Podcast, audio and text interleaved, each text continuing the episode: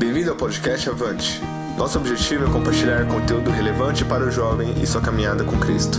Compartilhe com seus amigos. Nos siga nas redes sociais. Aproveite! Oi, pessoal, a paz do Senhor. Eu sou Daniel Almeida e durante todo esse ano nós vamos juntos aprender um pouco mais sobre a Bíblia. Com o decorrer dos dias e das semanas, nós vamos aprender livro por livro do texto sagrado e vamos aprender ponto por ponto, tentando trazer para a nossa vida espiritual e pessoal. Mas antes da gente realmente mergulhar no texto e começar a estudar os livros propriamente ditos, eu preciso passar para vocês um panorama mais geral de como a Bíblia foi estruturada, como a Bíblia foi pensada e como a Bíblia foi inspirada. A Bíblia é o livro mais lido em todo o mundo e o seu alcance é indescritível. Não podemos contar quantos milhões ou bilhões de pessoas já foram alcançadas pelas palavras do texto bíblico. O texto é marcante, extremamente relevante e os personagens, narrativas e descrições históricas são imparciais e tratam a vida e a história de forma real, sem a intenção de ocultar fatos desagradáveis ou difíceis de entender. Por isso, a Bíblia não é um livro de ficção ou um texto de romance que a escrita precisa ser condicionada a um estilo literário. A Bíblia é a história do mundo, do homem, da queda, da redenção e da vida eterna. Nela estão registrados os acontecimentos tanto passados como as perspectivas futuras.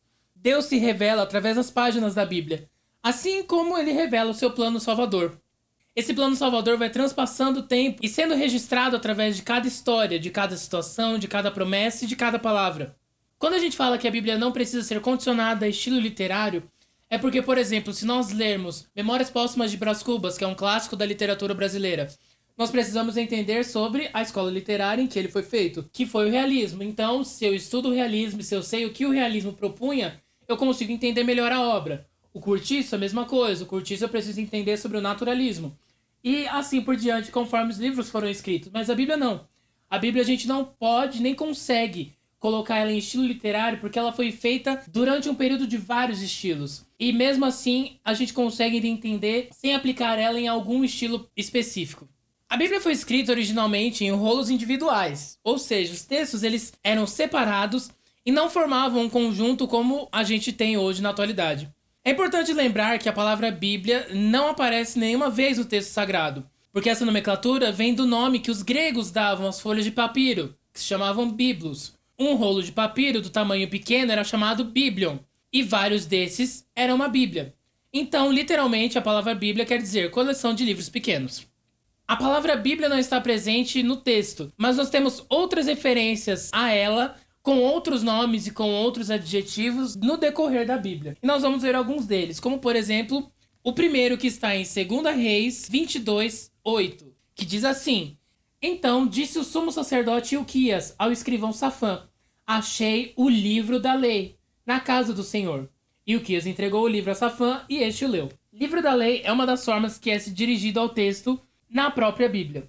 Outra forma está em Êxodo 24, 7 que diz assim: E tomou o livro da aliança e o leu ao povo, e eles disseram: Tudo o que falou o Senhor faremos e obedeceremos.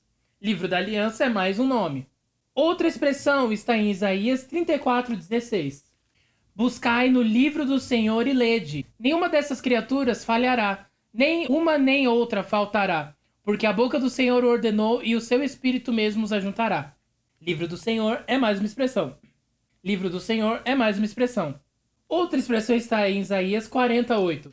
Seca-se a erva e cai a sua flor, mas a palavra do nosso Deus permanece eternamente. Palavra de Deus, palavra do Senhor, dependendo das versões. Mais uma está em Romanos 1, 2, que diz assim: O qual foi por Deus outrora prometido por intermédio dos seus profetas nas Sagradas Escrituras. Sagradas Escrituras é mais uma expressão. Outra se encontra em 2 Timóteo 3,15 e que, desde a infância, sabes as sagradas letras que podem tornar-te sábio para a salvação pela fé em Cristo Jesus. Sagradas letras ou sagradas escrituras, dependendo das versões. E para fechar, em 1 Coríntios 15, 4, que diz assim: E que foi sepultado e ressuscitado ao terceiro dia, segundo as Escrituras. Escrituras é mais uma expressão usada para se referir ao texto sagrado na própria Bíblia. Quando nós pensamos no tempo e na quantidade de autores que a Bíblia teve, ela deveria ser então o livro mais contraditório do mundo, porque ela foi escrita numa média de aproximadamente 16 séculos por 40 autores diferentes. Isso seria o maior argumento para a Bíblia ser um livro contraditório. Mas do começo ao fim ela nunca se contradiz. Mas do começo ao fim ela não se contradiz, ela só se afirma. E isso é devido à inspiração da Bíblia, que é o Espírito Santo. O Espírito Santo inspirou todos esses 40 autores para registrarem aquilo que eles estavam vivendo com Deus e como povo de Israel. No começo da igreja, na igreja primitiva, o texto que eles tinham nas suas mãos era o Antigo Testamento. Como, por exemplo, em Lucas 24, 44, Jesus fala a importância do Velho Testamento para aquele período. E disse-lhes: São essas as palavras que vos disse, estando ainda convosco, que convinha que se cumprisse tudo o que de mim estava escrito na lei de Moisés, nos profetas e nos salmos. Então Jesus reafirma que ele precisou fazer tudo o que já havia sido previsto a seu respeito. E mostra a importância do Velho Testamento para a igreja primitiva. Uma curiosidade é que esse Biblion que nós falamos lá no começo, que era o papiro em que se escreviam os textos bíblicos, ele era uma faixa de papiro apropriada para servir de rolo de escrita. Ele tinha 8 ou 9 metros de comprimento. Era uma condição conveniente para o uso e capaz de acomodar um livro aproximadamente do tamanho do Evangelho de Mateus. Então eram pergaminhos pequenos, mas não tão pequenos assim. Nós precisamos ser muito gratos a Deus pelos homens que ele inspirou no decorrer dos anos para facilitar o acesso ao livro sagrado às nossas mãos hoje. Agora nós vamos falar um pouco sobre a estrutura da Bíblia. A Bíblia cristã ela está dividida em Antigo e Novo Testamento, tendo 39 livros no Antigo Testamento e 27 no Novo, sendo um total de 66 livros. O termo testamento ele vem da palavra grega diácteke, que significa aliança. E se nós formos parar para pensar em aliança, nós precisamos entender o significado, porque muitas pessoas acabam confundindo aliança com contrato. Só que o contrato é o seguinte: quando você faz o contrato com alguém ou com alguma empresa, os dois lados têm direitos e deveres. E em qualquer momento, se um dos lados não realizar ou não cumprir um dos seus deveres, o contrato é rescindido e anulado. Então, se uma parte falhou, o contrato é anulado. Na aliança, não. Independente do que a outra pessoa fizer, do que a outra parte fizer, a aliança é mantida. Independente daquilo que foi feito e daquilo que foi praticado. A aliança é mantida pela outra parte. Isso, por exemplo, deveria acontecer nos casamentos. E hoje os casamentos não dão tão certo como antigamente, porque eles trouxeram esse conceito de contrato para dentro dos casamentos. Se o marido não supre as expectativas da esposa, cancela-se o contrato. Mas na verdade é uma aliança. Então, independente do marido não realizar as expectativas da esposa, a esposa precisa manter a sua palavra. A mesma forma, o marido, se a esposa não supriu as expectativas dele, ele precisa manter a palavra dele e a aliança que ele fez com ela. E foi isso que Deus fez com o ser humano. Porque Deus, em todo momento, ele manteve sua palavra. Ele prometeu o Salvador e ele enviou o Salvador. E através desse Salvador nós temos a vida eterna e a vida plena. E nós somos salvos através de Jesus. E o homem não fez a parte que lhe cabia no acordo, na aliança, mas mesmo assim Deus cumpriu a sua palavra e Deus permaneceu firme na sua palavra. Se fosse um contrato, Deus já teria aberto mão da raça humana há muito tempo. Essa é a diferença básica entre contrato e aliança. E por isso que essa estrutura bíblica foi dada em Velho Testamento e Novo Testamento, em Velha Aliança e Nova Aliança. A primeira parte do Antigo Testamento é constituída do Antigo Testamento, ou Velho Testamento, ou Velha Aliança, de acordo com a versão da sua Bíblia. As primeiras compilações do Antigo Testamento elas começaram a aparecer no tempo pós-exílio. O exílio acabou promovendo isso porque esse exílio estava dificultando a sobrevivência da tradição oral. Então era necessário compilar os textos, juntá-los todos para facilitar e o primeiro compilamento foi dos cinco primeiros livros que foram denominados de livros da lei ou Torá, e que hoje nós conhecemos como os Pentateucos. Até esse período do exílio, a tradição oral era muito forte no povo judeu. Então era aquela coisa: o pai contava a história para o filho, que contava a história para o filho, que contava a história para o filho. E assim a história ia se perpetuando pelas gerações. Com essa questão do exílio, os riscos eram muito grandes da história e da cultura se perder. E estruturalmente falando, o Antigo Testamento está dividido em os cinco primeiros livros são chamados de livros da lei ou Pentateucos, que são Gênesis, Êxodo, Levítico, Números e Deuteronômio. Depois nós temos os livros históricos, que são Josué, Juízes, Ruth, 1 e 2 Samuel, 1 e 2 Reis, 1 e 2 Crônicas, Esdras, Neemias e Esther. Os livros poéticos, Jó, Salmos, Provérbios, Eclesiastes e Cantares. Os profetas maiores, Isaías, Jeremias, Lamentações, Ezequiel, Daniel, e os profetas menores, Oséias, Joel, Amós, Obadias, Jonas, Miqueias, Naum, Abacuque, Sofonias, Ageu, Zacarias e Malaquias. Quando nós falamos dos profetas maiores e dos profetas menores, não se quer dizer em questão de importância, mas sim do tamanho do livro. Como, por exemplo, o profeta Isaías escreveu 66 capítulos, contra o profeta Joel, que escreveu 3. Então está ligado ao tamanho do livro e não à importância desse profeta na vida do povo de Israel. Já o Novo Testamento, ele foi escrito originalmente em grego koiné. Nesse momento nós percebemos que o desejo tanto de Deus quanto dos autores da Bíblia era alcançar todas as pessoas. Porque se o texto fosse escrito apenas em grego erudito ou no clássico, o alcance seria muito menor. Mas o desejo era de alcançar a todos, então foi usado um grego popular. Lembrando que, como hoje para nós, a língua principal de comércio é o inglês, naquela época era o grego, porque o grego era o centro do mundo, o centro financeiro, o centro cultural da humanidade naquele período. A compilação do Novo Testamento ela passou a ser necessária depois da morte dos apóstolos e dos discípulos que andavam com Jesus. E como eu já havia falado para vocês, o conteúdo que a igreja primitiva tinha nas mãos era o Velho Testamento e não o Novo Testamento que ainda estava sendo escrito. E estruturalmente falando, o Novo Testamento é dividido em Evangelhos, que são os quatro primeiros livros que contam a história de Jesus, que são Mateus, Marcos, Lucas e João. O livro histórico, que é Atos. Epístolas Paulinas, Romanos, 1 Coríntios, 2 Coríntios, Gálatas, Efésios, Filipenses, Colossenses, 1 e 2 Tessalonicenses, 1 e 2 Timóteo, Tito, Filemão e Hebreus. Epístolas gerais, que são Tiago, 1 e 2 Pedro, 1 e 2 3 João e o livro profético Apocalipse. Um ponto importante de ressaltar é que Hebreus foi colocado aqui como uma epístola paulina, mas existem controvérsias quanto ao autor da carta dos Hebreus. Então, ainda não foi descoberto quem foi realmente o escritor, mas os estudiosos ainda a consideram como uma epístola de Paulo. Até a Bíblia chegar nas nossas mãos, ela precisou passar por várias versões, e existem as chamadas versões antigas, como por exemplo o Pentateuco Samaritano, que aconteceu aproximadamente 100 anos antes de Cristo eles desenvolveram uma forma própria do Pentateuco. Tiveram também os Targums aramaicos, que foram traduções do hebraico para o aramaico. Existiu também a Septuaginta, também é conhecida como a versão dos 70.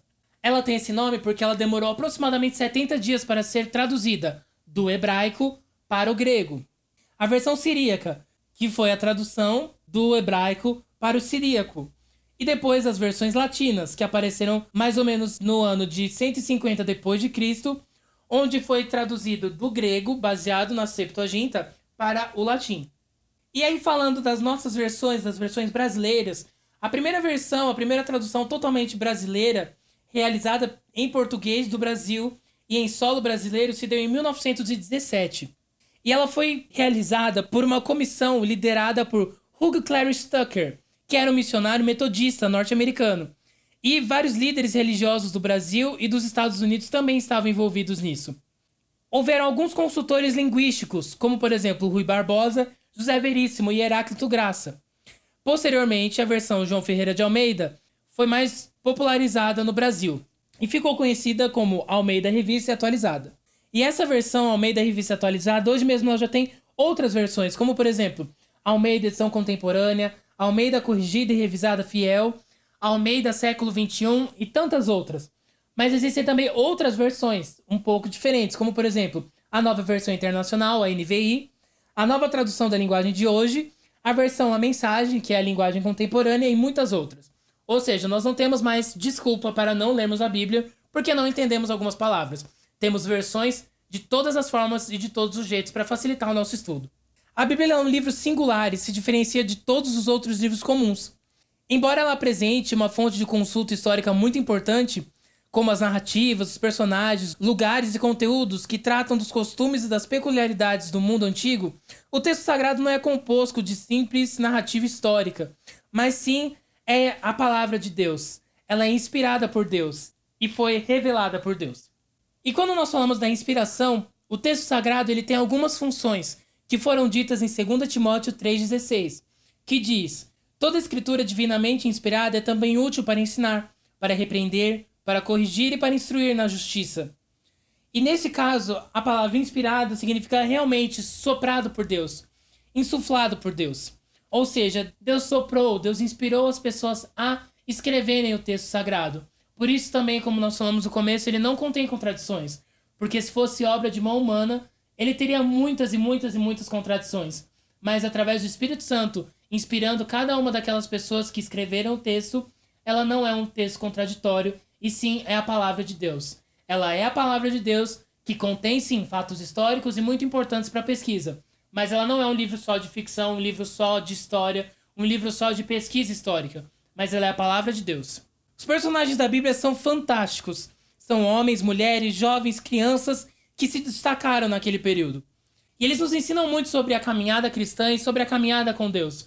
Porque em nenhum momento a Bíblia omite seus erros, omite as suas falhas, omite seus pecados. Isso nos dá esperança e nos mostra o que eles precisaram fazer para se tornarem homens segundo o coração de Deus. Como, por exemplo, o rei Davi, que não foi um homem perfeito, mas era um homem que conhecia o arrependimento. A partir da vida deles, nós conseguimos aprender a nos achegar mais a Deus e a reentendermos a nossa humanidade pecaminosa e falha e que necessita da salvação e da redenção de Deus e a nossa posição de arrependimento perante a Ele. Mas nós podemos falar que a história principal da Bíblia é a história de Jesus. Mesmo que no Velho Testamento não apareça em nenhum momento o nome Jesus, o Velho Testamento o tempo todo vai apontar para o Novo Testamento, vai apontar para Jesus. Em Gênesis 3,15, ele aparece como aquele que esmagaria a cabeça da serpente. Em Apocalipse 13,8, ele é o Cordeiro de Deus que foi morto desde a fundação do mundo. Em todos os livros do Velho Testamento, nós conseguimos ver Jesus, nós conseguimos perceber Jesus. Como, por exemplo, em Josué, ele é o capitão dos exércitos do Senhor. Em Juízes, ele é o libertador. Em Ruth, é o parente divino. Em Reis e Crônicas, é o rei prometido. Em Esther, é o advogado. Em Jó, é o nosso redentor. Nos Salmos, é o nosso socorro e alegria. Em Provérbios, é a sabedoria de Deus. Em Cantares de Salomão, é o nosso amado. Em Eclesiastes, é o alvo verdadeiro. Nos Profetas, é o Messias prometido. Nos Evangelhos, é o Salvador do mundo. Nos Atos, é o Cristo ressurgido. Nas Epístolas, é a cabeça da igreja. E no Apocalipse, é o Alfa e o Ômega, é o Cristo que volta para reinar. Então nós podemos considerar que a Bíblia inteira por si só, ela é um evangelho, ela conta a história de Jesus, ela conta a história de Deus querendo se religar ao homem, de Deus querendo novamente ter relacionamento com o homem e revelando assim o seu plano salvador para a humanidade. Para chegar em nossas mãos como ela está hoje, a Bíblia passou por um processo durante séculos de registro, escrita, compilação, e é impressionante como em todos esses anos Deus esteve presente garantindo que as escrituras chegassem até nós. Atualmente, ainda, a Bíblia é o livro mais vendido. Bilhões de pessoas têm acesso às várias versões que foram escritas. A tecnologia colocou a Bíblia nos celulares, nos tablets, nos notebooks.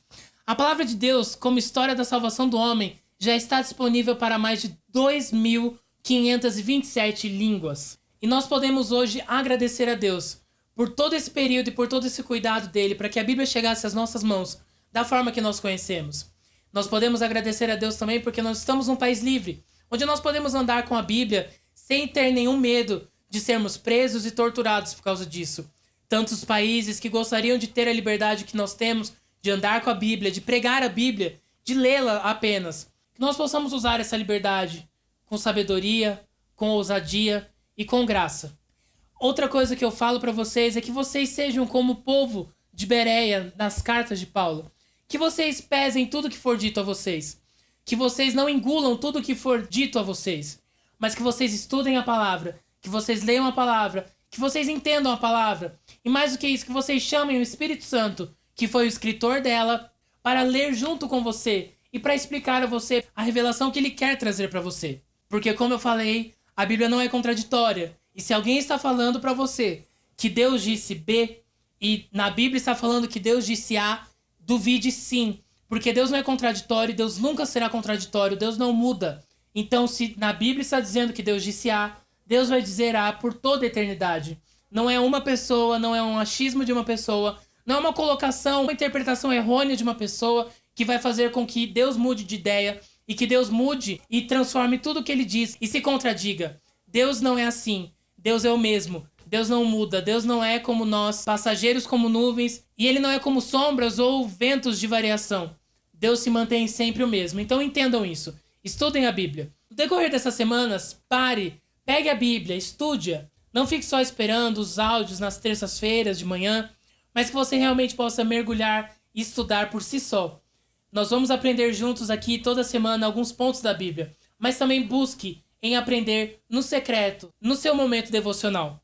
Eu espero que você tenha sido abençoado por Deus. Se você tiver alguma dúvida, você pode entrar em contato conosco na página do Avante, facebook.com barra Ministério Avante. Nas nossas redes sociais, você pode entrar em contato conosco e tirar a sua dúvida.